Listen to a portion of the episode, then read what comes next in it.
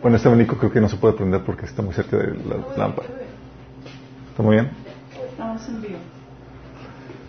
Ok, estamos en vivo en Facebook. Estamos en vivo en YouTube. YouTube, ok. Vamos a comenzar con una oración. Que Dios me dé gracia para terminar a tiempo. Por favor, porque no, no va a cumplir. Gracias por la amenaza. No, ustedes son, son libres para retirarse antes de, de- de eso. Sí, nada más.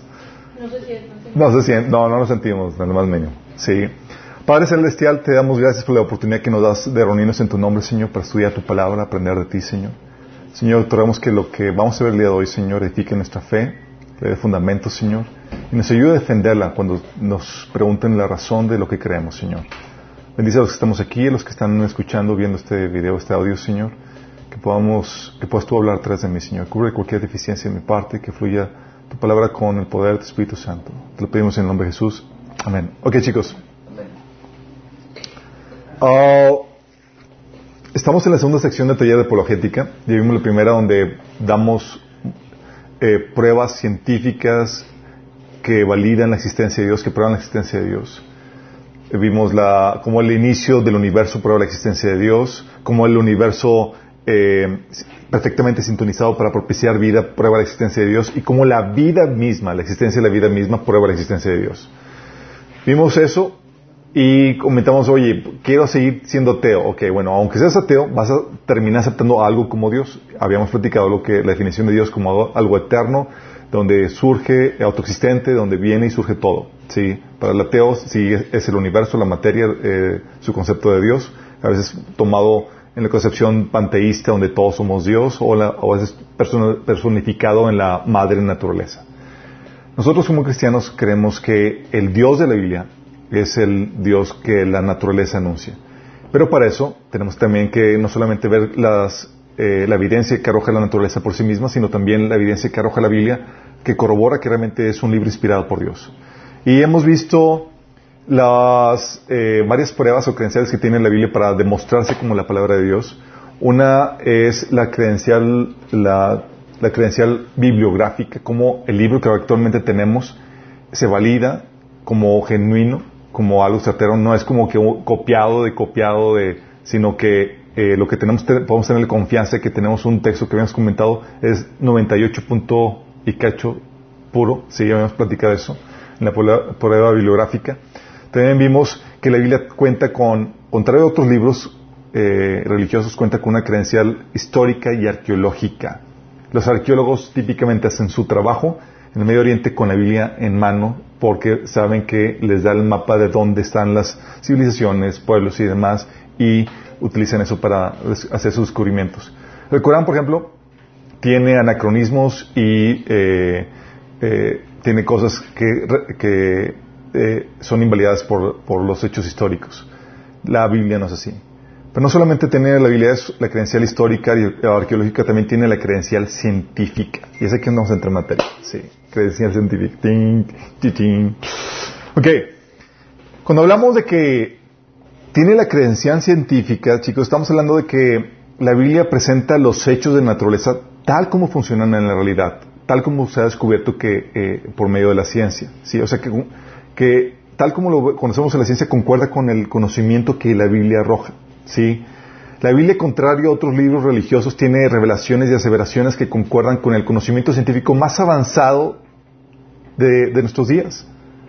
Tú pensarías, porque es un libro que fue hace dos mil años, pues tiene muchas aberraciones y cosas que mitos, tabús en cuestión de cómo funciona la realidad o cómo curar enfermedades, etcétera. Pero nada que ver. Sí, de hecho vamos a ver algunos escritos al final de cómo eh, los, eh, algunas... eh, te voy a dar una, idea, sí. Vamos a... Me lo voy a saltar hasta el final. Por ejemplo, en, el tiempo de Moisés, tiempo de Moisés, sí. En la, eh, la sabiduría eh, egipcia encontrada en el papiro de Evers, que está datado par- por ahí del, del tiempo de Moisés, 1552 antes de Cristo, dice que, que Moisés fue instruido en esa sabiduría egipcia. Sí, Hechos 7, 22 dice, así Moisés fue instruido en toda la sabiduría de los egipcios y eran poderosos eh, en palabra y en obra. Entonces ellos encontraron así eh, el avance, los escritos de sus científicos más avanzados. Fíjate lo que dice. Dice, para prevenir el cabello, eh, para prevenir que el, cabello se vuelva canoso, habría, habría con con sangre de una cabra negra que haya sido hervida en aceite con la grasa de una serpiente cascabel.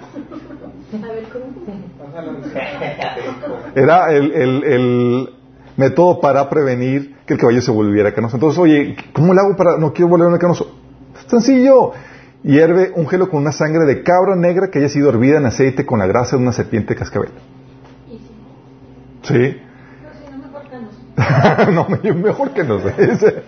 Para la caída del cabello, aplica una mezcla de seis grasas, la de caballo, hipopótamo, cocodrilo, gato, serpiente y cabra montés. Para fortalecerlo, un gelo con el diente de un burro molido en miel. Para tratar una espina, sangre de gusano y estiércol de asno. No, es, la, es, se encontró en un papiro egipcio de hace 1552 años, de la época de Moisés. Sí, entonces era, oye, la sabiduría de ellos, esto es lo que te, pone. Si tú lo ves ahorita dices, para nada, sí. O para eh, el kit de medicina que, había, que cada egipcio debía tener. Debe tener sangre de lagarto, dientes de cerdo, carne podrida, grasa maloliente, humedad de la oreja de cerdo, leche de grasa de ganso, pezuña de asno, grasas de animales de varias partes, excremento de animales eh, humanos, asnos, antílopes, perros, gatos y moscas. Como el kit, ¿sí? Esa tú lees eso y dices, pues es entendible. Pues ¿qué, sabían ellos de ciencia o de avances? O sea, es lo que esperarías de un escrito antiguo, ¿a poco no? Lo normal, digo, no, no me, no me, no es para sorprenderse. Pero no es así con la Biblia. Con la Biblia te encuentras que las descripciones y las descripciones que, eh, prescripciones que da para diferentes cosas concuerdan con los avances más, o sea, más sofisticados que tenemos al día de hoy. ¿Sí? De hecho, algo que hizo la Biblia, ¿sabes qué hizo la Biblia? ¿Todos? ¿Qué? Eh, puso un marco teórico para el desarrollo de la ciencia. Oh, el marco teórico para el desarrollo de la ciencia. La, la, la, revolución científica es hija de la reforma protestante, chicos, por si acaso no sabían. Sí. Hija de la reforma protestante. Sí. Fue esta influencia del cristianismo y muy específicamente la Biblia que tuvo sobre la cultura occidental la que permitió los cambios de, en, la, eh, en nuestra concepción que fueron necesarios para ver o discernir la normativa de la naturaleza y desarrollar el método científico como actualmente lo conocemos, chicos. Sí. Por ejemplo, fue la, la influencia de la Biblia que cambió la concepción del mundo para eh, hacer, aceptar eh, la existencia de un mundo físico real, no una ilusión. Sí. Muchas culturas orientadas, orientales abrazan el panteísmo. ¿Saben lo que vimos el panteísmo? No es gente que adora el pan, es eh, gente que cree que todo es Dios. ¿sí? El cual enseña que el mundo físico es una ilusión, lo que se conoce como Maya. En Occidente, en cambio, debido a la influencia bíblica del cristianismo, se tenía la concepción de un mundo físico real creado por Dios y que podía conocerse. Esto fue, esta concepción fue lo que permitió a los pensadores de Occidente valorar el mundo físico y considerarlo como digno de estudio, alentando así el avance de nuestras ciencias naturales esta concepción de que el mundo físico es real. ¿De dónde viene? De la Biblia. Tú dices, ah, pues todo el mundo lo tiene. No, no, no, no, no todo el mundo lo tiene. Los punteros orientales creen que esto es una ilusión. ¿Sí? otra concepción, por ejemplo, que la naturaleza es buena, pero no divina. ¿De dónde viene? De la Biblia. Sí. Muchas culturas paganas eran adherientes al animismo, el cual enseña que el mundo físico es la esencia de lo divino o la manifestación misma de Dios. Consecuentemente ellos creían que la naturaleza estaba viva en, el dios sol, el dios río, eh, los dioses astrales, y por eso se rendía culto a las cosas de la naturaleza. ¿sí? La revelación, la influencia de la revelación judío-cristiana cambió dicha concepción y al sol y a la luna se reconocieron como luces en el cielo nada más. Los efectos de esta redefinición de la naturaleza fueron cruciales para el desarrollo de la ciencia. Porque cuando la naturaleza ordenaba la adoración religiosa, Investigar muy cerca en sus secretos era considerado una irreverencia. Sí. Al de, edificar la naturaleza, eh, o sea, quitarle la, el- lo- lo- la deidad a la naturaleza, se cambió el objeto de, miedo o de culto a un objeto de estudio científico. ¿Gracias a qué? A la aportación judío-cristiana. ¿Sí? ¿Qué crees? Pero ahorita actualmente estamos volviendo al culto a la naturaleza. ¿Gracias a qué? Al ateísmo. ¿Sí? La naturaleza, la concepción de que la naturaleza es ordenada y predecible. Sí, de que las leyes de la naturaleza, eh, de que hay leyes en la naturaleza por la idea de un Dios legislador que ordena todo su universo. Sí, esta concepción de la ley de naturaleza fue crucial para el desarrollo de la ciencia, crucial. Sí, antes de la era moderna, la concepción de que la mayoría de la gente tenía era de que la naturaleza era algo misterioso, peligroso y caótico. El historiador Carl Baker comenta que la concepción de leyes en la naturaleza no partía de la experiencia ordinaria, sino de la creencia bíblica de un Dios creador y legislador de todo. Gracias a esto, los primeros científicos asumieron que la naturaleza es ordenada antes de que tuvieran suficiente evidencia científica para probarla. Cos- de la cosmovisión cristiana, chicos. Por ejemplo, el hombre que puede descubrir el orden de la naturaleza. Esa concepción de que, oye, podemos descubrir o discernir el orden de la naturaleza. Fíjate, los antiguos chinos creían en un tipo de orden en la naturaleza. Para ellos lo concebían como una necesidad inherente, inescrutable, pero sin embargo inescrutable a la mente humana, o sea que no podías conocerlo. Por eso los chinos, a pesar de sus grandes avances tecnológicos, nunca desarrollaron la ciencia como una actividad autocorregible y experimental, como actualmente lo es. La aportación de la revelación judío-cristiana, en cambio, propició que el hombre creyera, creyera que hay un orden en la naturaleza que puede ser descubierto por la mente humana. Puesto que el hombre había sido creado a la imagen de Dios, su mente podía asir la racionalidad con la que el Creador había hecho el universo. ¿Sí? ¿Ves esto? ¿De dónde viene? De la visión crist- judío-cristiana que nace de la Biblia. La concepción de que necesitamos experimentar, crucial en el método científico. ¿Dónde crees que viene? De la Biblia. Sí. Los antiguos griegos, por ejemplo, habían definido la ciencia como la intuición en la estructura racional inherente en las cosas, lo que implicaba que el mundo es como es porque es racionalmente necesario. ¿Sí? Por eso, pero esto cambió a fines de la Edad Media cuando surgió la doctrina del voluntarismo, la cual enseñaba que el orden racional no era inherente a la naturaleza, sino algo impuesto por Dios por su diseño y voluntad. Este voluntarismo implicaba que no podíamos obtener conocimientos sentados en una torre de marfil, realizando un análisis de las cosas como los griegos pensaban, sino que hay que salir y ver lo que Dios ha hecho. De ahí se incluyó la necesidad de observación y experimentación en el método científico. Sí, los griegos, eh, ellas, oye, ¿cómo, cómo eh, abordaban la realidad? Ellos simplemente sacaban sus conjeturas y analizaban porque eh, era racional. Sí, para, por eh, la influencia cristiana era, ¿sabes qué? No, no podemos asumir eso. Si las cosas no pueden, funcionar pueden funcionar de forma diferente, porque Dios así quiere, y vamos a investigar cómo es. Sí, de la necesidad de observación y experimentación en el método científico. En el prefacio de la segunda edición de Principia, Roger Scotters, un amigo de Isaac Newton, escribió que el mundo salió de la perfectamente libre voluntad de Dios. Y por lo tanto teníamos que investigar el mundo con observaciones y experimentos. Fíjate, sí. Ese tipo fue el que escribió la- el prefacio de- del libro de Isaac Newton. Galileo daba argumentos similares.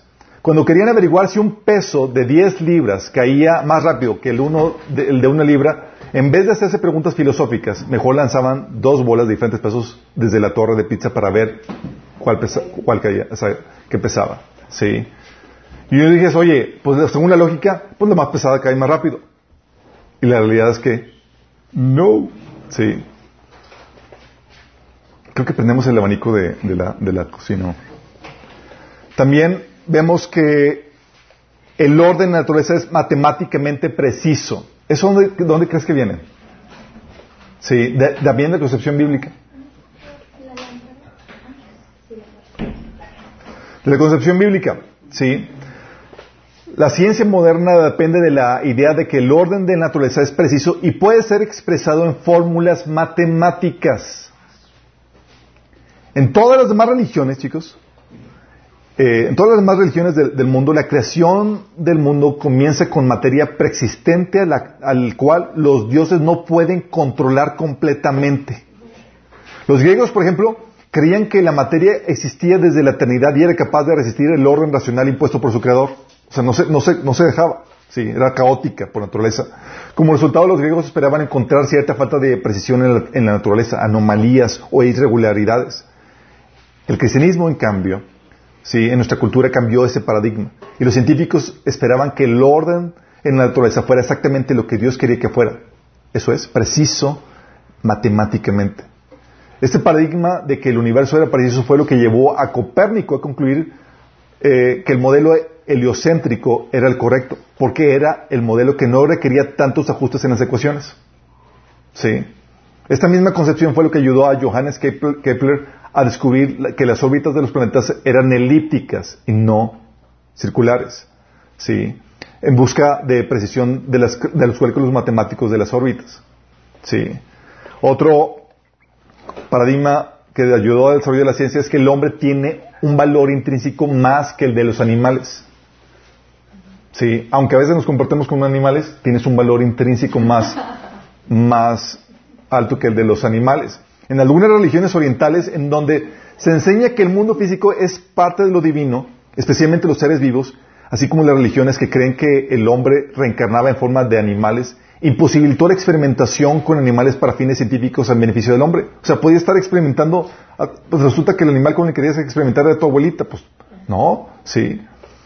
La concepción del hombre que se generó en Occidente, en cambio, es que éste tiene un valor mayor que el de los animales, pues fue creado la imagen de Dios. Muchos de los grandes avances científicos en el área de la medicina, por ejemplo, se deben a esta concepción. Aunque todos, todas esas concepciones dieron paso al desarrollo de la ciencia, comenzaron como eso solo ideas, concepciones del mundo que el cristianismo inspiró, la ciencia se ha encargado de mostrar la veracidad y la funcionalidad de dichas ideas, pasando de meros postulados filosóficos y religiosos a hechos científicos, o sea, formulaciones científicas que trascienden la religión y la nacionalidad de las personas. Pero ha sido porque el avance ha comprobado que las aseveraciones y concepciones cristianas son ciertas, ¿sí? Por eso que les comento, y esto, la, la reforma los historiadores todos concuerdan que la revolución científica es hija de la reforma protestante, de la influencia de la Biblia sobre la sociedad. Y dices, oye, pero ¿y qué onda con eso de que las aparentes contradicciones de, con la ciencia? ¿Sí? Aparentes contradicciones. ¿Por qué algunos que dicen, oye, ¿por qué intentar armonizar la Biblia con la ciencia? La Biblia no es un libro científico, ¿por qué querer hacerlo? Sí, bueno, déjame decirte que eh, ambas intentan definir la realidad, la verdad, lo que es y cómo opera, tanto la Biblia como la ciencia. Una eh, y una definición errónea de la realidad siempre produce resultados dañinos. Si, la ciencia se equivoca en cómo funciona la realidad, va a producir eh, resultados dañinos, como habíamos comentado al, inicio de, este taller. Pero también la Biblia, si, si la definición de la realidad es incorrecta, te está enseñando una mentira y sabemos cuál es, quién es la fuente de la, mentira. Además, ambas tienen, eh, tenemos que entender que hay veces donde, parece contradecirse, ¿sí? Pero tienes que entender que tanto la ciencia como la teología, ambas tienen una interpretación y un entendimiento parcial que se puede prestar a aparentes contradicciones. O sea, nuestro entendimiento de la Biblia, por más que, tengamos la Biblia, es un entendimiento parcial. Sí, hay mucho. O sea, llevo 25 años estudiando la Biblia y no, y sigo descubriendo cosas nuevas tras cosas nuevas. Sí. Igual la ciencia. Sí. Hay muchas cosas que creían que era así y resulta que, que era otra forma. Sí. Entonces, cuando conforme va perfeccionando nuestro, nuestro entendimiento, vamos viendo que realmente encaja la perfección. La verdadera ciencia, en realidad, no contradice la Biblia. ¿Sí? Al contrario, la reafirma. Lo que contradice es una, lo que, lo que contradice la Biblia es una falsa ciencia, es una filosofía presentada como ciencia, pero que no es ciencia. Lo que hemos comentado, que te presentan eh, que, eh, que, el universo es eterno. Sí, es una hipótesis. Y cuando descubrieron que tenía un inicio, te, presentaban la, la, tesis del universo oscilatorio para demostrar que se extendía y luego se contraía y demás. Pero eran puras hipótesis. ¿Sí? Y la gente dice, ah, por porque es una hipótesis propuesta por científicos, ya asumen mucha gente como, como científico. Y dices, ah, pues contradice la Biblia. No, se das cuenta que entre más vamos conociendo el resultado, que no es el universo no es eterno, tal como la Biblia enseña. O la hipótesis de la generación espontánea. O sea, los, los científicos naturalistas creían que la, que la célula, que la primera célula, la primera vida se generó así automáticamente. Y ha sido refutado vez tras vez. Si Luis Pasteur le dio un golpe fatal a esa, a esa teoría. Pero era una, era una mera hipótesis, no había ciencia. Y la gente como lo proponen científicos dicen, ah, pues es ciencia. No, Michel, es hipótesis, no es ciencia. No se puede corroborar. Igual que la hipótesis de la evolución. O la hipótesis de millones y millones de años. Ya vimos eso en las sesiones anteriores. O la hipótesis de que no existe Dios. ¿Puedes comprobar científicamente que Dios no existe? No, porque no tenemos todo el conocimiento de todo el universo para descartar la existencia de Dios. Al contrario, la evidencia corrobora que hay un Dios creador inteligente que hizo todo esto. ¿Sí? O la hipótesis de que no existen milagros. Si dices, oye, no existen milagros, ¿en base a qué te basas? Si tienes todo el conocimiento del universo, cada vez estamos encontrando cosas nuevas. Y aparte los científicos como quiera creen en, milagros. Dicen que al inicio eh, eh, la, hubo el, el, Big Bang fue un momento del punto de singularidad. Punto singularidad. Y para ellos es ese punto donde las leyes naturales no operaban. Es una forma polar de decirte, fue un milagro. ¿Sí? Y luego dicen, pero solamente en ese, episodio, igual que el inicio de la vida. ¿Sí? O sea, los milagros operan con ellos cuando solamente ellos quieren. Pero cuando decimos, oye, hay milagros aquí en la Biblia y demás, dicen, ah, no, no, no es imposible. Sí. Eh, la verdad es que es un prejuicio eh, antisobrenatural producto de la filosofía naturalista. Los que se adhieran a la filosofía del naturalismo así como ateísmo, materialismo, creen que debe haber una explicación naturalista o materialista para todo. ¿Sí? Si Dios no existe, pues los milagros tampoco, es la lógica. Y está basada en una suposición simplemente no probada. La comunidad científica actual está predispuesta a obtener conclusiones naturalistas y negar cualquier conclusión diferente a la que, a la, que la evidencia apunte, si especialmente apunta a Dios. Como habíamos visto, ¿se acuerdan? Este científico, el científico de, Harvard que explicaba que tienen un prejuicio en el naturalismo. Sí, y algunos sí están conscientes de eso. Y la concepción de, leyes naturales y los milagros en ese asunto, mientras que una persona moderna concuerda que el mundo generalmente funciona de acuerdo a las leyes naturales, ¿qué bases tenemos para argumentar que lo hace así exhaustivamente la naturaleza? Oye, siempre opera bajo eso. O sea, ¿qué bases tenemos para decir siempre, siempre, siempre es así? Sí. Es decir, cosas tenemos de que opera así exhaustivamente sin, sin excepciones a las llamadas leyes. El rechazo absoluto a los milagros no es una conclusión basada en la evidencia o en la razón, pues ni la evidencia ni la razón pueden arrojar una conclusión tan absoluta. Es más, bien un puro y sencillo supuesto, una presuposición de la cosmovisión, es un puro y sencillo eh, supuesto de la concepción naturalista. Al poner como leyes, chicos, cuando la ciencia pone en leyes, ha dado a algunos la impresión de que son reglas que la naturaleza debe obedecer, lo que en parte hace que muchos académicos concluyan que los milagros son imposibles porque esas leyes son irrompibles. ¿sí? Una ley natural es simplemente una descripción de lo que generalmente encontramos en el mundo, no una prescripción de lo que debemos encontrar en el mundo. ¿Sí? Por eso, chicos, la ciencia, la verdadera ciencia con el cristianismo concuerdan perfectamente. Son amigos. De hecho, una dio fruto a la otra. ¿Sí? Y por eso tenemos a, cristianos, muchos creyentes, científicos. Por ejemplo, Isaac Newton. ¿Sabían ustedes que era cristiano? No sabían. Isaac Newton, creyente. Jonas Kepler, cristiano también. Si dice, ¿quién es? Ahí lo googleas. Ahorita no voy a meterme a detalles con esto, chicos. Sí, ahí los veo ya con su celular. Sí. Eh, pero mi tío, no, hombre. El luego pero. Oye, Galileo, también creyente. Blaise Pascal, Robert Boyle, Francis Bacon, René Descartes, Pascal, Henry Hertz, Henry, Luis Pasteur. No, es el de la cápsula, chicos, tranquilos. Sí, eran creyentes. ¿Eran protestantes, protestantes o católicos? Sí, eran creyentes. A ver, entonces, ¿qué eran? Creyentes en Cristo, chicos, eran, creían en la Biblia. Eran o protestantes o católicos, sí. Así es. Luis Pasteur. Vamos al, fin, al final, al final vamos a resolver esas cuestiones. Tú puedes buscar la bibliografía de cada uno de ellos y te aparece en línea en internet la, la, la fe de cada uno de ellos, ¿sí? Y Thompson, Francis Collins, Max Planck, Mitchell Faraday, William Thompson, Kevin, Carl, eh, Carlos Linneo, ¿sí?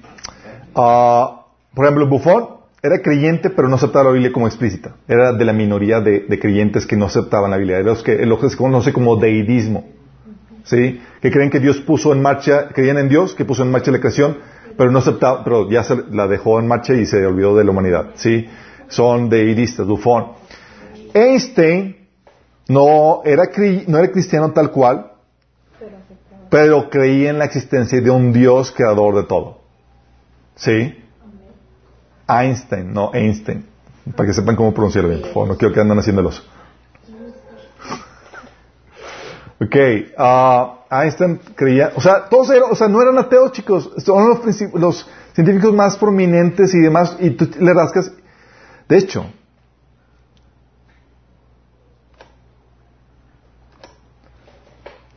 la reforma protestante hizo estallar la revolución científica que llega en estos días, y en los premios Nobel de la ciencia otorgados entre 1901 a 1990, el 86 ha sido ganado por cristianos protestantes y judíos. 86%. Sí. Por cristianos protestantes y judíos. El 14 restante se distribuye entre católicos, agnósticos, musulmanes y ateos. Sí. Esto lo posteé en Facebook una vez y ya sabes que tengo allí gente que me, que le gusta, seguidores que les gusta tratar de rebatir. Y me pone, saludos a Pimpín, saludos Andy. Eh, me- oye, y me pone, oye, me pone, me pone uno, me pone, oye, pero las cifras de la Academia Nacional de las Ciencias de Estados Unidos dice que el 85% de sus miembros científicos no creen en Dios, en un Dios personal. 85% de los científicos actualmente no creen en un Dios personal. O sea que el, es el 15% el que se lleva el, el 86%, el 86% de, los, de los premios. O sea, yo le, le- le contesté, si tu dato es correcto, significa que el 15% de los científicos, los judeocristianos, se lleva el 86% de los premios Nobel. Y el 86% de los científicos y el, y, y el 85% de los científicos, ah, digo, el 15% de los científicos ateos junto con los musulmanes, eh, digo, el 85% de los científicos ateos, eh, mus- musulmanes católicos solamente se han llevado el 14% de los premios Nobel. ¡Qué heavy! Sí. Hashtag la Biblia te hace listo. ¿Sale? O sea, hace, hace que, esta- que este, que este dato sea más impresionante. Porque estamos hablando que, si eso es verdad, estamos hablando que el 15% se lleva el 85% de, la, de, de los premios. Qué heavy, sí. Qué heavy, qué heavy. Bueno, eso es parte de lo que, de lo que hace la- de lo que te encuentras de la influencia cristiana. Pero eh, la Biblia está llena de aseveraciones o descubrimientos, de, de aseveraciones que concuerda con los descubrimientos científicos más avanzados en nuestra fecha. No es un libro científico, per se, sí, pero sí describe la realidad y es de esperarse que en esa descripción de la realidad concuerde con la descripción de la realidad que vamos encontrando nosotros por medio del estudio de la ciencia. ¿Estamos conscientes? Ya hemos mencionado algunas cosas y vamos a ir a- a anunciando. De hecho, el- en el bosquejo viene a detalle. Voy a saltarme unas cosas o no voy a mencionar los versículos de todo esto, pero sí quiero que nos demos una idea de cómo está esto. ¿Sí? ¿Funciona?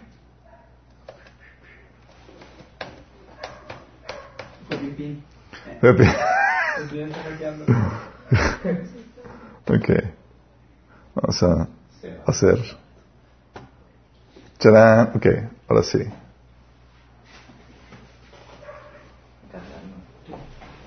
Really. Ahí está. Descubrimientos o observaciones científicas que te encuentras en la Biblia. Por ejemplo, uno.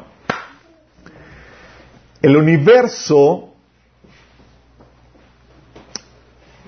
no es eterno, sino que tuvo un comienzo. Fíjate. ¿Sabes cuándo se descubrió eso? En el siglo XX descubrió que el universo no es eterno, sino que tuvo un comienzo. ¿Y qué encontramos que la Biblia? La Biblia desde el inicio. ¿Sí? Dice, Dios en el principio creó los cielos y la tierra. O sea, tuvieron un comienzo. Tal era el shock, por eso habían platicado de que cuando los científicos descubrieron que el universo tuvo un comienzo, que muchos científicos se resistían a aceptar eso, porque todo apuntaba a validar lo que la Biblia decía, como habíamos comentado. Oye, la primera ley de termodinámica que se descubrió en el siglo XIX. ¿Se acuerdan la primera ley de termodinámica? A ver, científicos, locochones. La primera. La materia no se crea ni se destruye, solamente se transforma. Esa es la ley de la conservación de la materia, ¿se acuerdan? Y miren la Biblia. Génesis 1.2 dice que así quedó terminada la creación de los cielos y la tierra y todo lo que había en ellos. O sea, Dios terminó su proceso creativo en el día 6.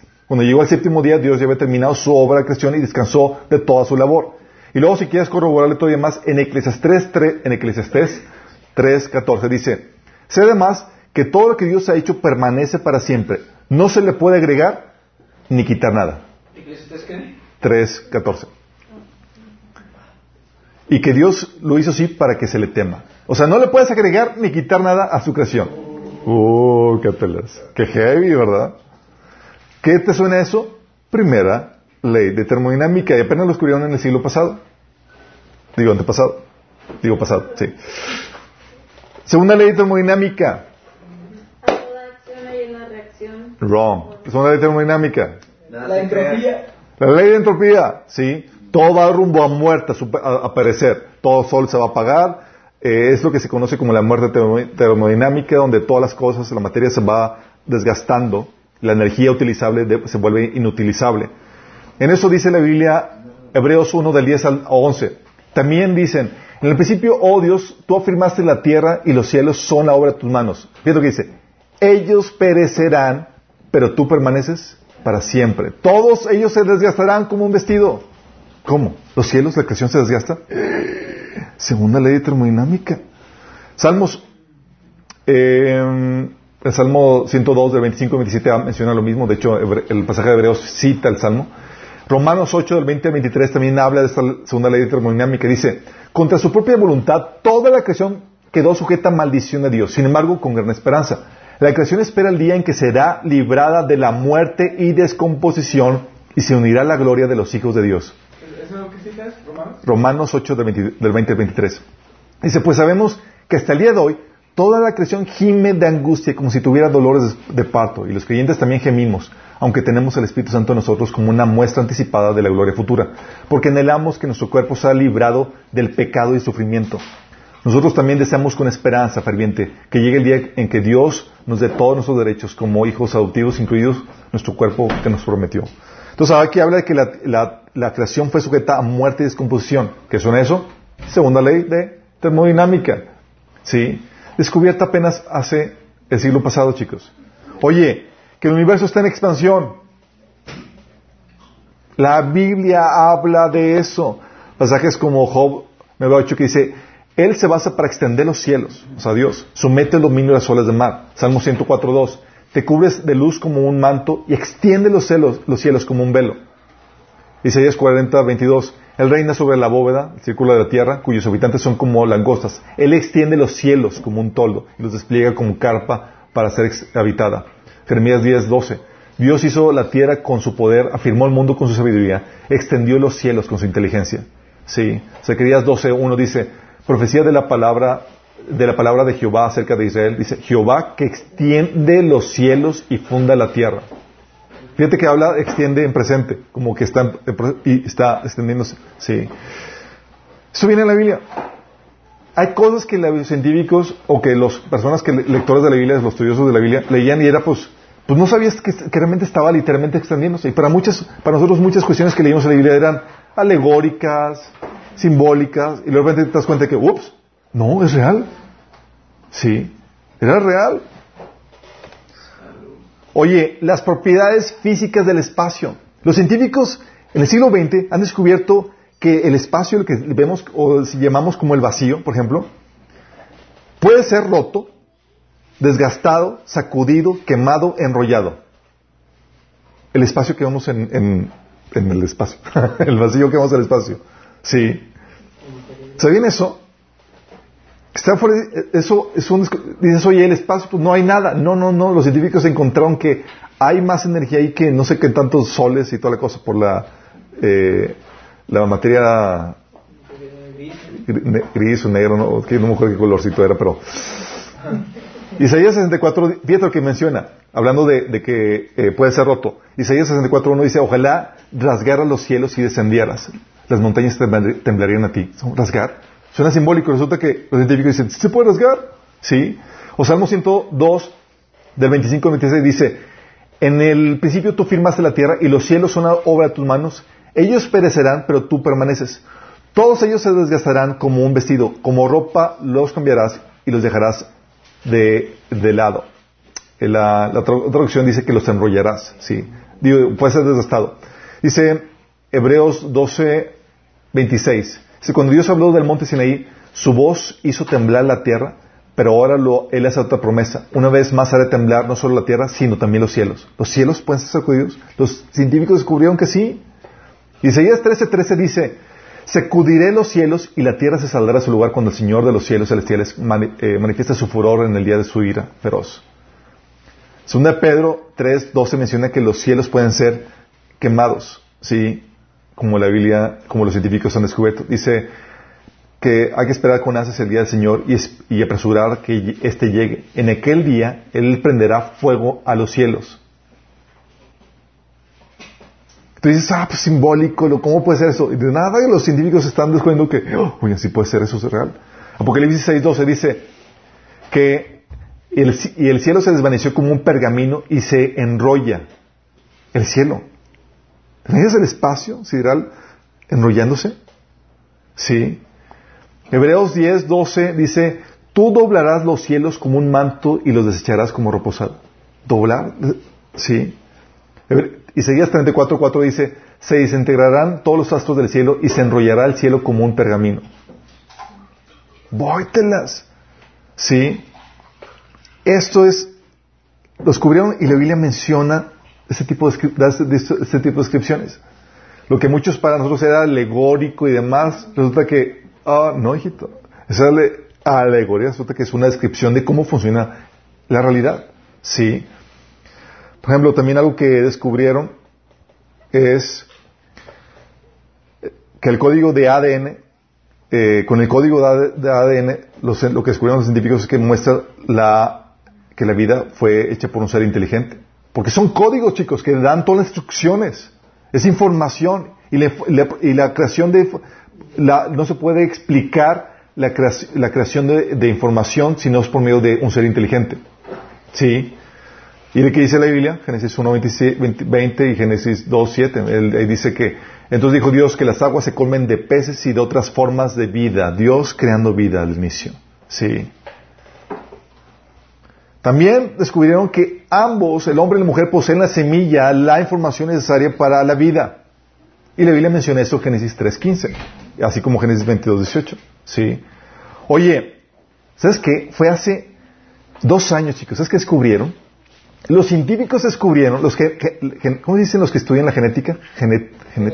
genetistas, gracias. Genetistas, encontraron que, estudiando el ADN, encontraron que la humanidad desciende de una primera pareja. De una primera pareja, chicos. ¿Sí? Eh, ¿Y la Biblia qué dice? que toda la humanidad desciende de una primera pareja. Eso fue descubierto, el, primero, el primer eh, hallazgo fue en el 87 y luego fue corroborado en el 2018, chicos, eso es reciente. Sí, corroborando el pasaje de la Biblia, Génesis 3.19, que dice, y llamó a Adán a el nombre de su mujer Eva, por cuanto ella era la madre de todos los vivientes, de todos los humanos. Sí. También descubrieron los genetistas que la humanidad tuvo un reset en donde la humanidad volvió a resurgir de una pequeña comunidad. ¿De qué te suena eso? Aleluya, chicos, tal como viene en Génesis 7 del 1 al 4. ¿Te imaginas? O sea, la ciencia corroborando esto. De hecho, cuando descubrieron que, que, toda la humanidad desciende de, un, de, un, de, una primera pareja de humanos, los genetistas ¿sí, ¿Así se le dice? Sí, genetistas. Dice el científico, ahí les puse los links, dice que batallaban en aceptar esa realidad por todas las implicaciones teológicas que puede tener. O sea, no, no pero toda la evidencia eh, apuntaba a eso, sí, pero se resistían a aceptarla, porque desafiaba toda la concepción naturalista de evolutiva y demás, imagínate, sí. También, la Biblia, por ejemplo, mm, bueno, ese lo dije que tuvo un reset, también la Biblia menciona que los científicos encontraron que hay, un, vacío de estrellas en el norte, tal como la Biblia menciona en Job 26.7. un vacío de estrellas? Hay un punto donde no hay estrellas, no hay, nada. Sí. Sí. Se, dice, se dice genetistas. Genetistas. En el norte del mundo. Discúlpanos por dudar de Samuel aquí. Sí. Sí. Oye, también que hay un que las Pleiades y las, eh, las constelaciones Pleiades y Orión están unidas por fuerzas gravitacionales, ¿sí? Y eso viene en Job 38 del 31 al 32, imagínate, ¿sí? Por ejemplo, que la Tierra está suspendida en el vacío. Las concepciones de otras religiones es que eh, eh, la Tierra está, la están cargando unos elefantes y que están unos y que está Atlas cargando la Tierra y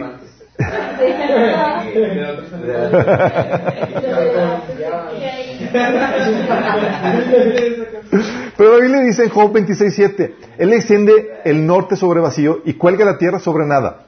Hablando de que Dios cuelga la tierra sobre nada. Dice. Sí. El movimiento galáctico del Sol. Fíjense, lo voy a este pasaje. Sabemos que hay alegorías y, sentido poético de la Biblia. Si hay cosas que tienes que distinguir como eso. Y nosotros creíamos que este era un sentido poético, esta descripción del, sol, que hace una trayectoria o se está moviendo. Dice, los cielos cuentan la gloria de Dios y el firmamento proclama la obra de sus manos. Un día tras otro, un día transmite al otro la noticia, una noche al otra comparte su saber. Sin palabras, sin lenguaje, sin una voz perceptible, por toda la tierra resuena su eco. Sus palabras llegan hasta los fines del mundo. Dios ha plantado en los cielos un pabellón para el sol. Si en los cielos ha plantado un pabellón, lugar donde el, sol se va a mover. Y este, como novio, sale de la cámara nupcial, se apresta cual atleta al recorrer el camino. Sale de un extremo de los cielos y en, su recorrido llega al otro extremo sin que nada se libre de su calor. Y, los, agnósticos y los ateos dicen, eh, mira, aquí tiene una falla la Biblia. Dice, porque todos sabemos que el sol no se mueve, el que se mueve es la tierra. Y aquí dice que el sol se mueve. ¿Y sabes qué descubrieron en el siglo XX?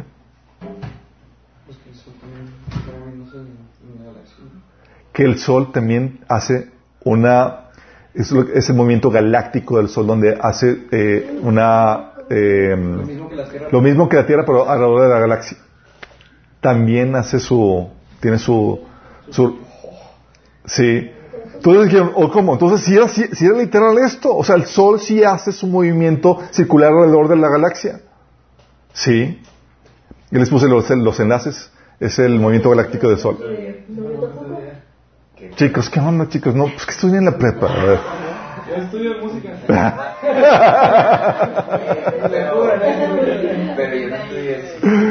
sí. Oye, la clasificación taxonómica de la Tierra, lo que hace que podamos seguir diferentes especies. La Biblia enseña que es posible porque la Biblia, Dios así lo puso. Si fuera cierta la evolución, sería, había tantas especies intermedias que no había forma de clasificar. Bueno, eso lo vemos en Génesis 1 del 2021. Y la, la clasificación taxonómica es del siglo XVIII. Sí. Oye, que la Tierra es redonda. La Biblia también menciona que la tierra es redonda en Isaías 40, 22, Proverbios 8, 27, Lucas del 7 al 34 al 36.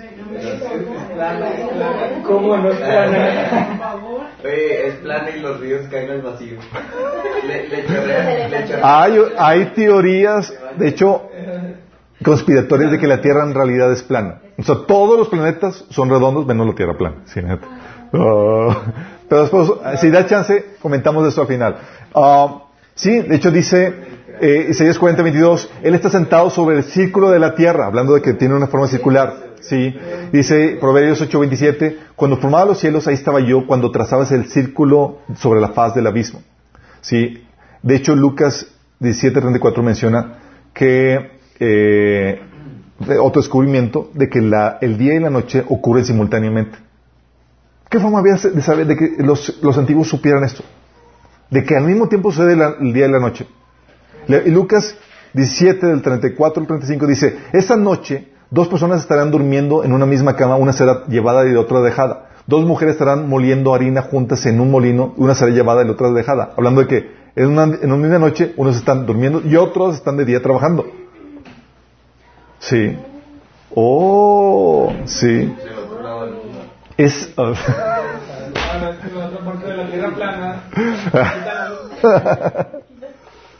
Sí. Oye, eh, el hecho de que algunos animales acarrean enfermedades dañinas para los hombres, sí, y que no deben de, de comernos, sí. Ah, Levíticos 11, habiendo alguna provisión de animales que son, que son, eh, pueden, pueden eh, cocinar enfermedades a, a los hombres, sí. El diagnóstico de lepra. La Biblia te lleva por un proceso para diagnosticar la lepra. ¿Cómo se viene eso? Sí. Y acertadamente. Sí. Levíticos capítulo 3 habla acerca de eso. Y la lepra, el diagnóstico ya fue eh, consolidado en el siglo XVII. Sí. Oye, la cuarentena para las enfermedades, oh, perdón, la cuarentena para el control de enfermedades. Es el siglo XVII, chicos.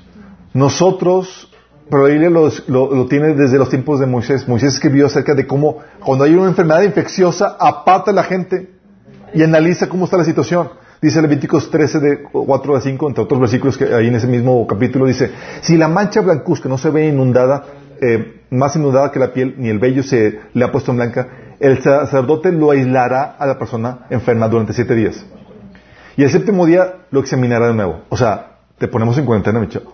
Cuarentena, chicos, no significa que tenga que durar 40 días, sino que lo aíslas para evitar cualquier contagio, ¿sí? Si juzga que la infección, la infección no ha seguido extendiéndose sobre la piel, aislará a esa persona otros siete días, así evaluando, o sea, en cuarentena. Ese principio, chicos, venía en la Biblia. Sí. Pero nosotros era la novedad en cuanto a, a ese manejo.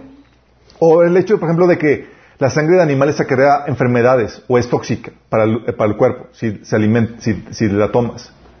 Eso fue descubierto en el siglo XVII. La, sangre es dañina, es tóxica y puede acarrear enfermedades que, que pueden enfermarte. Y la Biblia prohíbe la, consumo de sangre desde el tiempo del Levítico. Y ellos no tenían la ciencia para decir, ah, pues, pues es dañina, vamos a prohibirlo. Ah, de hecho, había eh, este, naciones paganas que hacían su hábito de tomar sangre, entre ellos aquí los mexicas y demás cuando hacían sus sacrificios. ¿Sí? También, Yu-Gi-Oh, exactamente. Oye, que la sangre es necesaria para la vida. ¿Sabes de cuándo se, se descubrió eso, que la sangre es necesaria para la vida? Hasta el siglo XIX, chicos. Siglo XIX. ¿Sabes cómo curaban a la gente antes? Los desangraban. O sea, no se les ocurría que la sangre era necesaria para la vida. Entonces, ¿qué hacían? Ibas con el, con el barbero, ¿sí? Te abría y te hacía eh, sacar sangre. Eso, que eso liberaba los, las, las- los bichos y las enfermedades y los... Te drenaban. Te drenaban. De hecho, si mal tengo entendido, Washington lo drenaron y, y murió por, por, por eso, porque lo querían curar sacándole sangre. Sí, este, el Estados Unidos. Y Levítico 7, del 11 y 14 menciona, porque la vida de toda criatura está en la sangre. O sea, tú no le quitas la, la sangre, mi estimado. Sí. Dice, la vida de toda criatura está en su sangre. Por eso se los he dicho, no coman la sangre de ninguna criatura, porque la vida de toda criatura está en la sangre. Es indispensable para su vida, para la vida. Qué grueso. Y la Biblia lo tenía ahí todo ese tiempo. Oye, el radio ideal para construir un barco. ¿Dónde crees que viene? En, Gen- en con Noé. Con Noé, Dios le dio así, Noé vas a construir el, diablo- el- el barco con tales dimensiones. Y esas dimensiones son perfectas para evitar el, vol- el volteo del barco y, la y para dar- darle estabilidad en el mar. Eso fue dado en Génesis, chicos. Dice Génesis 6 del 14 al 25. Construye un arca de madera resinosa, hazle compartimentos y cúbrela con brea por dentro y por fuera. Dale las siguientes medidas. 150 140 metros de largo, 23 de ancho y 14 de alto. O sea, un radio de 30, 5 y 3. Sí. Y esa es la medida idónea para la construcción de barcos. Donde se equivocó, era- estaban ahí dándole al, al, al, azar esta información. No, sí. Oye, que la luz es una partícula y también es, es, es masa, sí sabes, ¿verdad? Que es que se comporta como partícula y como onda, la luz. Sí, bueno, pasajes en la Biblia que, elaboran sobre eso como Job 38, 19. También la radioastronomía, chicos. ¿Sabes tú radioastronomía? ¿Sabes tú que las estrellas emiten sonido? Emiten sonido las, las estrellas. Y la Biblia menciona en Job, cuando leían, cuando los antiguos leían Job decían, pues es, es sentido alegórico y demás, porque dice Job que las estrellas cantaban, que, que las estrellas cantan, emiten sonido. Diga, pues es algo simbólico y demás, y resulta que, chicos, acabamos de descubrir que sí es cierto. Eso fue en el siglo XX cuando descubrieron que las estrellas realmente emiten sonidos. De hecho, hay videos, si tú, tú- si tú checas, y hay- ves la, la orquesta musical de las estrellas. Sí, porque emiten diferentes tipos de sonidos. Lo puede- está publicado en YouTube. De las estrellas. Hay un canto, hay un canto para niños que dice solamente 12 notas. Qué grueso, ¿no? Solamente hay 12 O sea, tú dices, oye, se- aquí se quedó la Biblia. No, estamos descubriendo cosas que la Biblia mencionaba todo ese tiempo que, no, que, que, que está siendo corroborado por la, por, la, por la Biblia. Oye, el hecho de que los océanos subter- subterráneos, de que hay océanos subterráneos tres veces más grandes que los que hay en la superficie. Océanos subterráneos tres veces más grandes que los que hay en la superficie, chicos. Eso fue descubierto en el 2014. ¿Sí?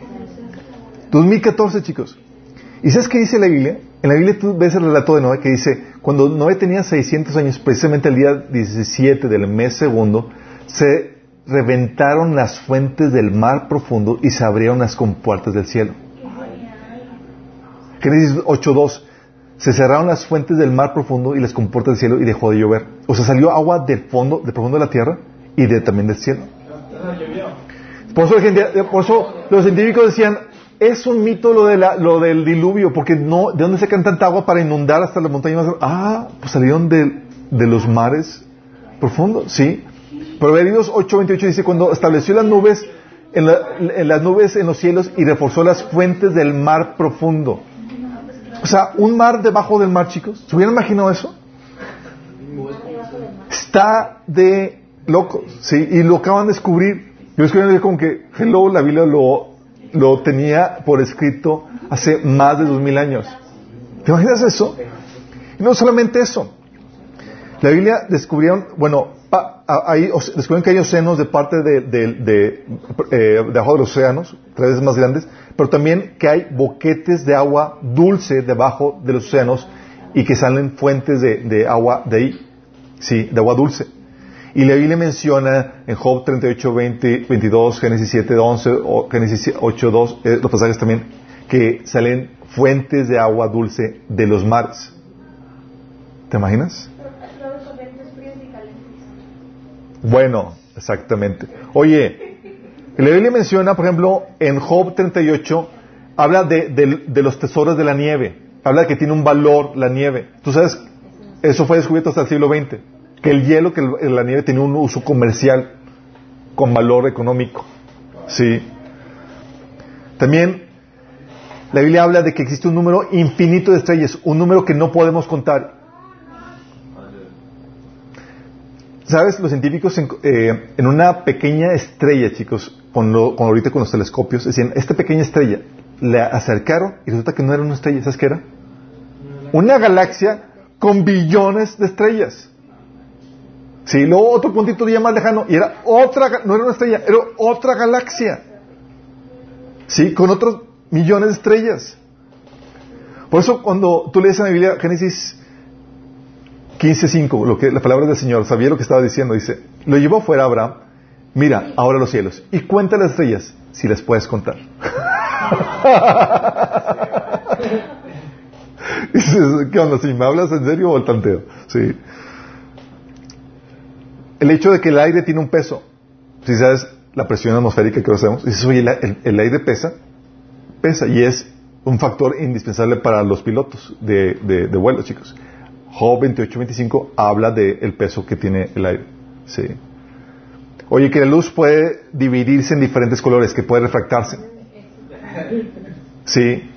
Job 38, 24 habla acerca de eso. Dice, ¿qué camino lleva a donde la luz se dispersa? ¿Cómo que la luz se dispersa? La luz se dispersa en diferentes colores, chicos. Sí. Oye, que la Tierra está hecha de partículas invisibles subatómicas. Cuando los, cuando los estudiosos de la Biblia leían Romanos 11.3, decían, pero por la fe entendemos haber sido constituido el universo por la, por, la palabra, por la palabra de Dios, de modo que lo que se ve fue hecho de lo que no se veía. Entonces decían, algunos decían, es que fue hecho de, de partículas que no se ven. Y resulta, ah, esa era la interpretación de algunos, resulta que esa interpretación era correcta. O sea, el universo fue hecho. ¿Tú puedes, ¿tú puedes ver un átomo? no. Sí. La Biblia menciona también de que las plantas usan la luz para producir su, su, su comida y propiciar su crecimiento en Job 8.16. También, por ejemplo, que eh, constelaciones como la estrella Arturo y otras estrellas se mueven por el espacio, como viene en Job 38.32. La Biblia menciona el ciclo del agua, descubierto en el siglo XVII. Viene en Eclesiastés 1 del 6 al 7, Job 26, 8, Job 36 del 27 al 28 también menciona eso. Este Job, chicos, nada más acuérdate que, ¿se acuerdan? Pues acuérdate que, ¿te acuerdas cómo desafió Dios a Job? Dijo, a ver, chiquito, tú estás, tú crees que, que, que puedes acusarme en tu conocimiento así de hormiguita, chiquito. ¿Dónde estabas tú cuando estaba fundando la tierra? Eh, y le empezó a dar preguntas acerca de cómo funciona la creación. ¿Sí? Y se cuenta, y le hizo ver a Dios a Job de que no sabes nada y te atreves a juzgarme. ¿Sí? Y todavía, chicos, lo que sabemos es una nada. Entonces menciona, oye, Job menciona de que el trueno y los relámpagos están relacionados. Sí, Job eh, 38, 25. La Biblia menciona dinosaurios, la existencia de dinosaurios en Job 40, Job 41, eh, menciona a Bemot, a Leviatán, ¿sí? Oye, la Biblia menciona que cada estrella es diferente, chicos. Tú ves el, los puntitos blancos y dices, pues, muchos han de ser iguales, ¿sí? 1 Corintios 15, 41 dice, el sol tiene una clase de gloria, mientras que la luna tiene otra, las estrellas tienen otra, y hasta las estrellas se diferencian una de las otras por la gloria de cada una. Salmo 147, 4 dice, Dios determina el número de las estrellas y a todas les pone nombre, o sea, todas son diferentes, chicos. Oye, la presión de los movimientos del universo se ve en Jeremías 31 del 35 al 36, ¿sí? Donde menciona que, que, obedecen a leyes precisas. Dice Jeremías 31 al 35 al 36. Así dice, así dice el Señor, cuyo nombre es el Señor Todopoderoso, quien estableció el sol para alumbrar el día y la luna y las estrellas para alumbrar la noche y agita el mar para que rujan las olas. Si alguna vez fallaran estas leyes, las no leyes en que rigen estos astros, afirma el Señor, entonces la descendencia de Israel ya nunca más sería mi nación especial. Sí, o sea, se por, de, por, eso los, los, científicos cristianos decían, si hay leyes, entonces tiene que ser preciso el, la obediencia de esos astros y podían predecir el comportamiento de dichos astros. Sí. Oye, el movimiento circular de la atmósfera, Eclesiastes 1.6 habla acerca de eso, dice, el viento sopla del sur, lo, eh, del sur y gira, uh, gira hacia el norte y da vueltas soplando en círculos. Sí. Póytelas. La existencia de valles en el fondo del océano. Segunda Samuel 22, 16. Habla acerca de ello. El movimiento de planetas en el espacio. Sí. Habla Job 38 del 31 al 32. Las medidas ideales planetarias. ¿Se ha visto que hay las medidas ideales planetarias? O sea, si el planeta fuera de dimensión de, de Júpiter, por ejemplo, la vida sería imposible. O sea, incluso la dimensión tiene que ser precisa para poder propiciar eso. Job 38.5 habla acerca de, la presión en esa medida de planeta. Oye, la aportación de la mujer en la procreación también menciona, se menciona en 1 Corintios 11, 12. Las leyes de la herencia y la genética, donde todo se multiplica de acuerdo a su género, chicos. Génesis 1 del, 12 al do- del 11 al 12. Sí, versículo 24. Por eso te pregunto, oye, ¿por qué no se pueden mezclar entre especies? ¿Por qué no se pueden? Y aún cuando se llega a mezclar, por ejemplo, el burro y el, y el caballo, sale una mula que es estéril. Si sabías, ¿verdad? O sea, ya no se puede seguir reproduciendo. ¿qué onda? ¿Por qué, ¿Por qué esas límites? Sí, las leyes de la, de la herencia y la genética marcadas y enseñadas en la Biblia, en Génesis.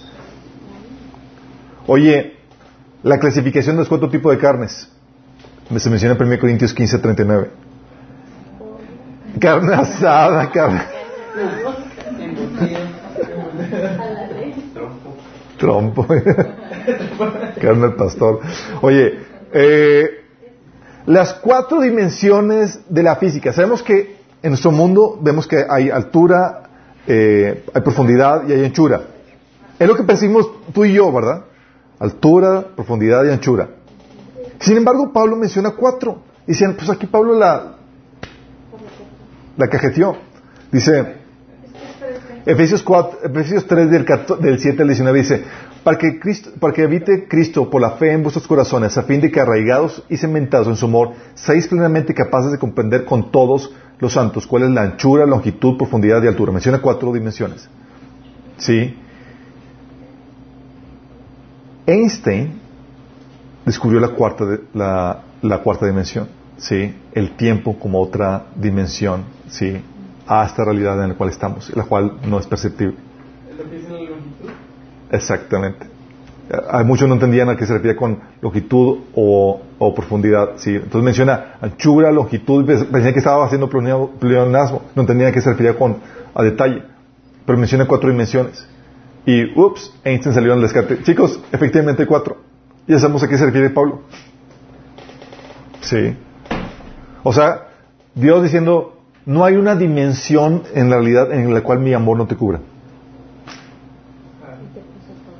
Oye, el hecho de que hay más dimensiones eh, físicas, ¿sí?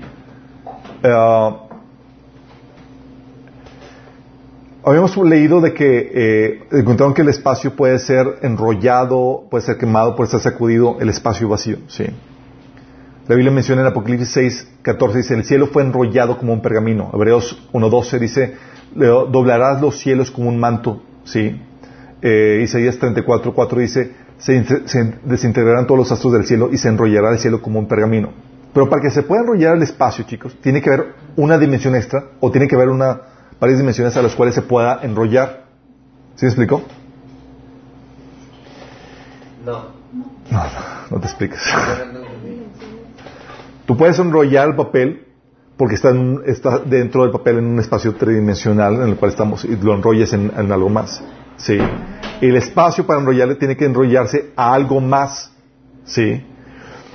Por eso, un, un rabino, eh, del siglo III, al estudiar el libro de Génesis, por sí mismo concluyó que hay unas 10 dimensiones y solo 4 perceptibles al ser humano. Y los físicos eh, de la física cuántica, chicos, en el siglo XX descubrieron que hay unas 10 dimensiones y 4 son las que podemos medir nosotros. ¿sí? Tres espaciales y una que es el tiempo. Seis están escondidas en un radio de 10.33 centímetros. Ahí, bueno, son números ahí que manejan ellos. Pero pueden ser inferi- inferidas por medios indirectos. Y es lo que estudia la física cuántica. O sea, efectivamente, hay más dimensiones tal como la Biblia enseña. ¿Y cómo, o sea, alguna vez podríamos saber eso o nunca lo vamos a saber? Lo vamos a ver porque acuérdate que el cielo está en otra dimensión. ¿Y a dónde crees que vas a ir cuando mueras? ¿A dónde crees que vamos a ir cuando...? Todas, todas las cosas, todas las cosas que tenemos con nuestro Señor, todo se te va a ser revelado. Oye, otro descubrimiento. La Biblia menciona que los océanos tienen caminos. ¿Tú te imaginas un océano en el, eh, un camino en el océano? ¿Cómo podría ser un camino en el océano?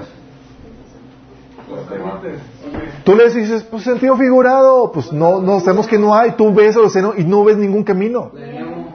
¿Sí? Bueno, Dice el Salmo 8.8, las aves del cielo, los peces del mar y todo lo que surca, surca los senderos del mar. ¿Senderos? ¿Caminos del mar? Isaías 43.6, así dice el Señor, el que abrió un camino en el mar, un sendero a través de las aguas impetuosas. ¿Caminos? Bueno, este, estos pasajes llamaron la atención de Matthew Fontaine mm, eh, Maury, nacido en Virginia en 1806, en Estados Unidos. Y era un hábito, ávi- ávido lector de la Biblia y fue impactado por la frase de caminos en el océano. Y se obsesionó tanto con este enigma que se convirtió en su propósito descubrir a qué se refería. Se enlistó como marino en 1825 y para 1842 se encargó del almacén geográfico e, eh, y instrumentos de la Marina, donde surgió el Observatorio Naval e Hidrografía. Él recolectaba información de vientos marítimos y corrientes marítimas. Estudiaba, estudiaba a, los a los capitanes de barco, a de- a los capitanes de barco, los, eh, los cuales, eh, eh, cuando descubriera esas corrientes mar- marítimas, los cuales les permitía cortar los tiempos de viaje porque a- aprovechaban los caminos que había en el mar. Sí. Nemo, la película de Nemo, esos, ese- esas corrientes marítimas que hace que viaja, no se sabía que existían, chicos, sino hasta el siglo XIX, Hasta que salió Nemo. hasta que salió Nemo. disculpe. Sí.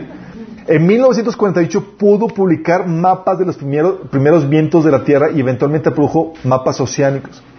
Él es el padre de la oceanografía que descubrió las corrientes de las aguas en los océanos, o sea, las corrientes oceánicas. ¿Te imaginas? Fue descubierto hasta el siglo XIX y la Biblia siempre lo tuvo escrito. Y uno decía, ah, pues fue, es un asunto de, de mera eh, alegoría, realmente no es literal. Y resulta que sí era literal. Sí. Oye, el día idóneo para la circuncisión. ¿Sabes tú que hay un día idóneo para circuncidarte? Porque es menos delgoso, ¿no?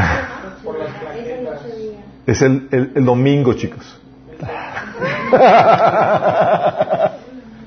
no, obviamente no. Dice Génesis 17, del 10 al, 10 al 20, dice- del 10 al 12, dice. Está, sí, para los que se quieran circuncidar. dice, y ese es el pacto, Dios le dice a Abraham, ese es el pacto que establezco contigo y, en- y con tu descendencia, y que todos deben de cumplir. Todos los varones entre ustedes deben ser circuncidados. Circuncidarán la carne de su prepucio, y esa será la señal del pacto entre nosotros. Todos los varones de cada generación deberán ser circuncidados a los ocho días de nacidos tanto los niños nacidos en casa como los de que hayan sido comprados por dinero en el extranjero y que por tanto no sean de la estirpe de ustedes. A los ocho días, chicos. ¿Por qué no al nueve, diez o por qué ocho? Bueno, pobrecillos.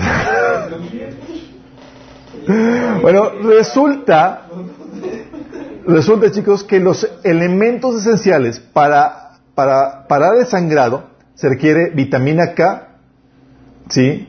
Eh, elemento de coagulación que no es formado sino hasta el día 5, al día 5 y el día 7, la vitamina K. ¿Sí? Y la protrombina, que es el tercer, que esa se genera hasta el tercer día, al 30%, al 30, al tercer día tiene el 30% de esa, de esa, de esa sustancia que es la protomina, que es necesaria para la sanidad, para sa- sanar heridas. Y eh, está al, 30, al tercer día está al 30% y el octavo día está al 110%. Y luego al siguiente, y luego a los siguientes días vuelve a bajar al, al- al nivel normal. O sea, en el octavo día es cuando hay más de esa sustancia para poder propiciar la curación más fácil de- del bebé. O sea, ese día es invencible. Ese día córtate lo que quieras. chico. Oye, tengo un amigo que lo circuncidaron cuando estábamos en la primaria. No, ya, ya. Pero ese circuncidaron, Abraham se circuncidó. Se- Se consideró de grande y pues le sufres más. Y a y a todos los demás, a todos de su pueblo. Sí. Ya de, de grande le sufres más. ¿Sí? Y aparte, la instrucción era usando un cuchillo de piedra afilado. ¿Por qué de piedra afilado? Resulta que cuando afilas un cuchillo de piedra, re- se remueven las capas exteriores contaminadas, reduciendo así la posibilidad de infección. O sea, ¿por qué esas instrucciones? ¿Sí? Resulta que había una lógica detrás, chicos. ¿Sí? En vez de, oye, voy a, voy a hervir, ¿sí? Oye, reglas de sanitización, chicos. La Biblia da reglas de sanitización. Fíjate, fíjate, fíjate. Deuteronomio 23 del 12 al 13. Dice, designarás un lugar fuera del campamento donde puedas ir a hacer tus necesidades. Como parte de tu equipo tendrás una estaca, una pala, con la que cavarás un hueco. Y luego de hacer tu necesidad, cubrirás tu excremento, o sea, le bajas. O sea, le bajas.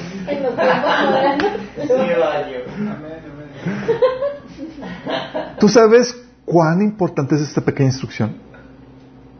Eso evitas cólera, disentería, tif- tifoides, tifoidea, anda, tifoidea, lo que sea, tifoidea, etcétera. Oye, por los perros, hacen un pozo. Los gatos. Es diferente lo que come un perro y lo que comes tú. Sí, pero es un ejemplo. O no, y la Biblia menciona de beneficios por obedecer la ley, beneficios para la salud. Dice Éxodo 15, 26, dice, les digo yo, soy el Señor su Dios, si escuchan mi voz y hacen lo que yo considero justo y si cumplen mis leyes y mandamientos, no traeré sobre ustedes ninguna de las enfermedades que traje sobre, sobre los egipcios. Yo soy el Señor que les devuelve la salud. Dices, oye, si obedezco las leyes, voy a usar de, sal- de salud, chicos. Bueno, ¿sabes tú que por obedecer las leyes, los judíos eran los menos afectados durante la peste negra? ¿Piensas que la peste negra fue ocasionada por problemas de higiene? Chicos, esta ley de sanitización, tú, lo- dices, pues es lo más lógico. No es lógico, chicos. ¿Sabes cómo, sabes cómo en la, eh, durante, durante la época de la, de la, de, de, de la peste negra y demás, ¿sabes qué? ¿Cómo, dónde hacían, la- ¿Cómo hacían la gente eh, para ir al baño? En una basinica. Sí, y eh, por ejemplo en Inglaterra había casas de dos, tres pisos y demás. Y luego gritaban, ¡agua va! Y sacaban todo y a la calle. Hecho, por eso, por eso tiene eso de agua. Aguas. Porque va a- Eso exactamente. Hacías del baño y era a la calle. Sí, y todos cuando gritaban aguas era hasta un lado. Sí. Era lo más asqueroso y lo más cochino, chicos. Ah, qué tiempos aquí. Bueno, en el siglo XIV, la peste bubónica se desató por toda Europa y afectó dos terceras partes de la población. Uno de cada cuatro moría. Los judíos escaparon la infección, así que fueron acusados de causar la plaga entre los gentiles, envenenando pozos y fuentes de agua. ¿Y sabes por qué la, por qué la escapaban? Por sus reglas, reglas de higiene. Uh. Por ejemplo, cáncer cervical. 25% del cáncer en mujeres, principalmente entre 31 y 50 años, por ejemplo, eh, eh, ataca esta, a- el eh, esa- eh, les da el cáncer cervical. En 1900, en Nueva York, Weinberg en el hospital Sinaí y Kaplan en el hospital de Bull Belve notaron que las judías eran prácticamente libres del cáncer de cervix. O sea, del cáncer cervical, perdón. En 1949, la clínica Mayo eh, encontraron que eh, 568 casos consecutivos y ninguna judía con cáncer cervical. Sí. en 1954, estudi- en el estudio de Boston, encontraron och- 86.214 mujeres estudiaron el caso y las judías, encontraron que las judías lo tenían, eh, que las mujeres no judías tenían 8.5 veces más frecuente el cáncer, el cáncer cervical. ¿Y sabes qué, encontraron? Resulta que, que lo provocaba una, una bacteria, Smergma bacillus. Se deposita en el- la cerviz del útero si la membrana mucosa no está intacta y puede causar irritaciones y susceptibilidades de cáncer. Y 4.000 años des- después encontraron que la circuncisión facilita la limpieza adecuada para que esa bacteria no se, eh, no se, no se, no se, eh, no se acomode ahí. ¿sí? Entonces, la circuncisión ayudaba a que las mujeres no tuvieran cáncer cervical. Y eso no es para que mandes ahorita a los a tu esposo a, a te circuncidas. No, ya gracias a ya hay más higiene, la gente no se bañaba todos los, todos los días y demás, sí. Pero que, que fuera eso, sí, la circuncisión llevan, sí, ahorita, si te puedes circuncidar. Oye, La Biblia establece leyes para sexualidad. ¿sí? En el taller de desintoxicación sexual vimos eso. ¿Sabes tú que sí? Que si tú ves las leyes que la Biblia estableció para sexualidad, evitarías, estás libre de toda enfermedad venérea. Cumpliéndose el pasaje de Éxodo 15-26. Si obedeces mis leyes, vas a, vas a gozar de salud. ¿sí? O, por ejemplo, la contracción de sida. Además de las leyes de sexo, la circuncisión también reduce la posibilidad de contraer sida, ¿sabes? ¿La qué? La circuncisión. Ah. Investigadores descubrieron que los hombres africanos que eran circuncidados en un ritual para pasar a la edad adulta contraían menos SIDA que los que no eran circuncidados. 57% menos. ¿Sí? 13 países han implementado programas para tratar de circuncidar, circuncidar al 80% de los hombres por causa de esto en África. Oye, cáncer en el pene también se reduce por eh, la circuncisión. La cuarentena, por ejemplo, es otra ley que se estableció eh, que hace que se, se, eh, se ordena el aislamiento de enfermedades contagiosas, lo cual evita que se propaguen enfermedades. ¿sí? Y hay más, chicos. Hay un libro que se llama eh, None of These Diseases, publica, eh, escrito por este Mac- Macmillan, y, la- y, eh, documenta una larga lista de descubrimientos realizados cuatro mil años después que tuvimos que aprender a la manera difícil que estaban estipulados en la Biblia para evitar enfermedades. ¡Qué fuerte! O sea, por ignorar la Biblia, tuvimos que aprender de la manera difícil todas las cuestiones. ¿Sí? Y si te das cuenta, ninguna de estas prescripciones que la Biblia enseña se compara con lo que leímos de- de la- del botiquín egipcio. Sí, que leímos al, al- al inicio. Esto es más fácil. Además de eso, la Biblia vas a encontrarte que también predice, eso es documentado, pero también predice tecnología arsenal, ¿sí? armas nucleares, bombas de neutrón, misiles, Jeremías 50D, eh, la, la televisión global, inteligencia artifi- eh, artificial, transferencia de fondos, etcétera, que hacen que sea aún más interesante porque da una descripción de los avances científicos que no considerábamos que iban a haber. ¿Sí? Eso lo leímos ya ahorita, lo- digo, se los dije al, inicio. Sí, como el botiquín egipcio. ¿Se acuerdan? Que tenías que tener kit de medicina. Tienes que tener sangre de lagarto, diente de cerdo, carne, carne podrida, grasa maloliente, humedad de oreja de cerdo, leche de grasa de ganso, pezuña de asno, grasas de animales de varias partes, excremento de animales humanos, asnos, antílopes, perros, gatos y de moscas.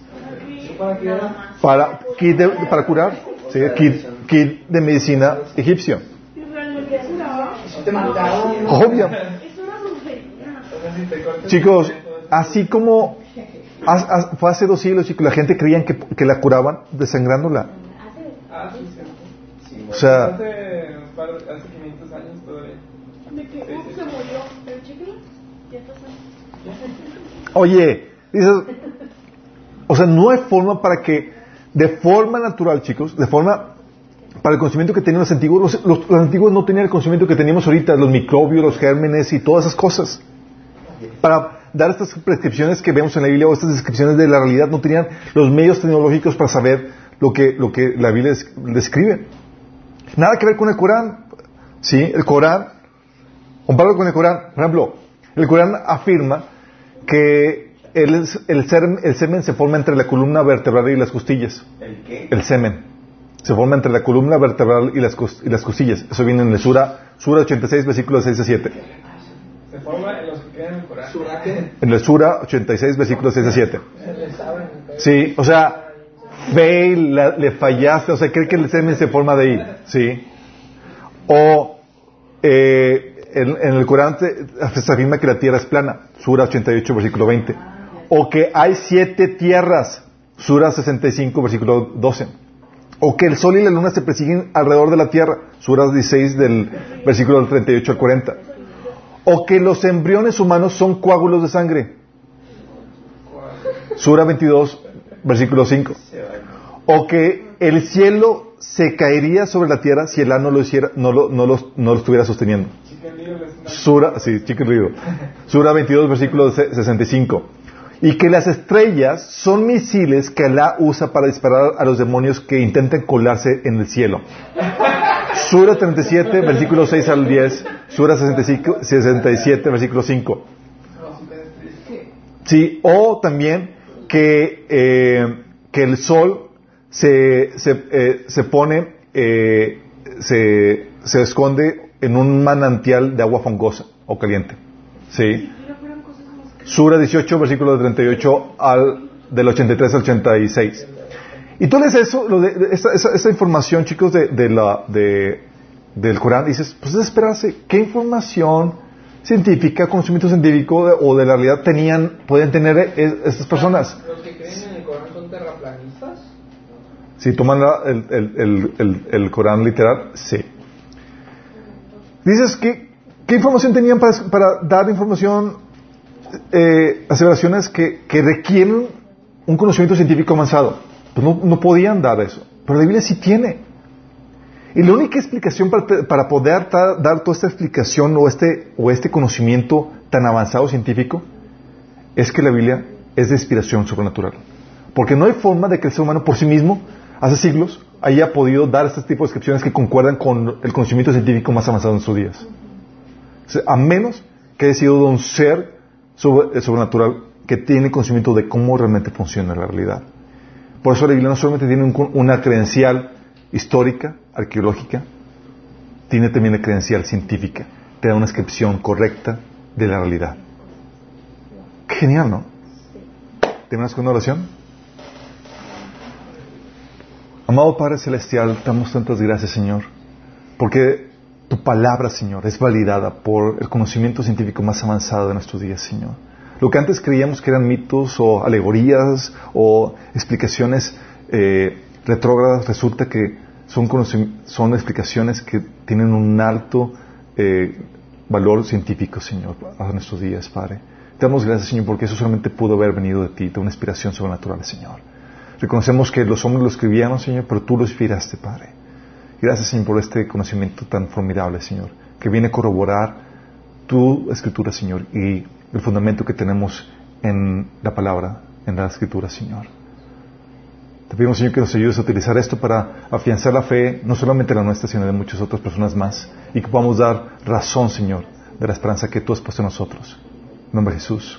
Amén. Amén.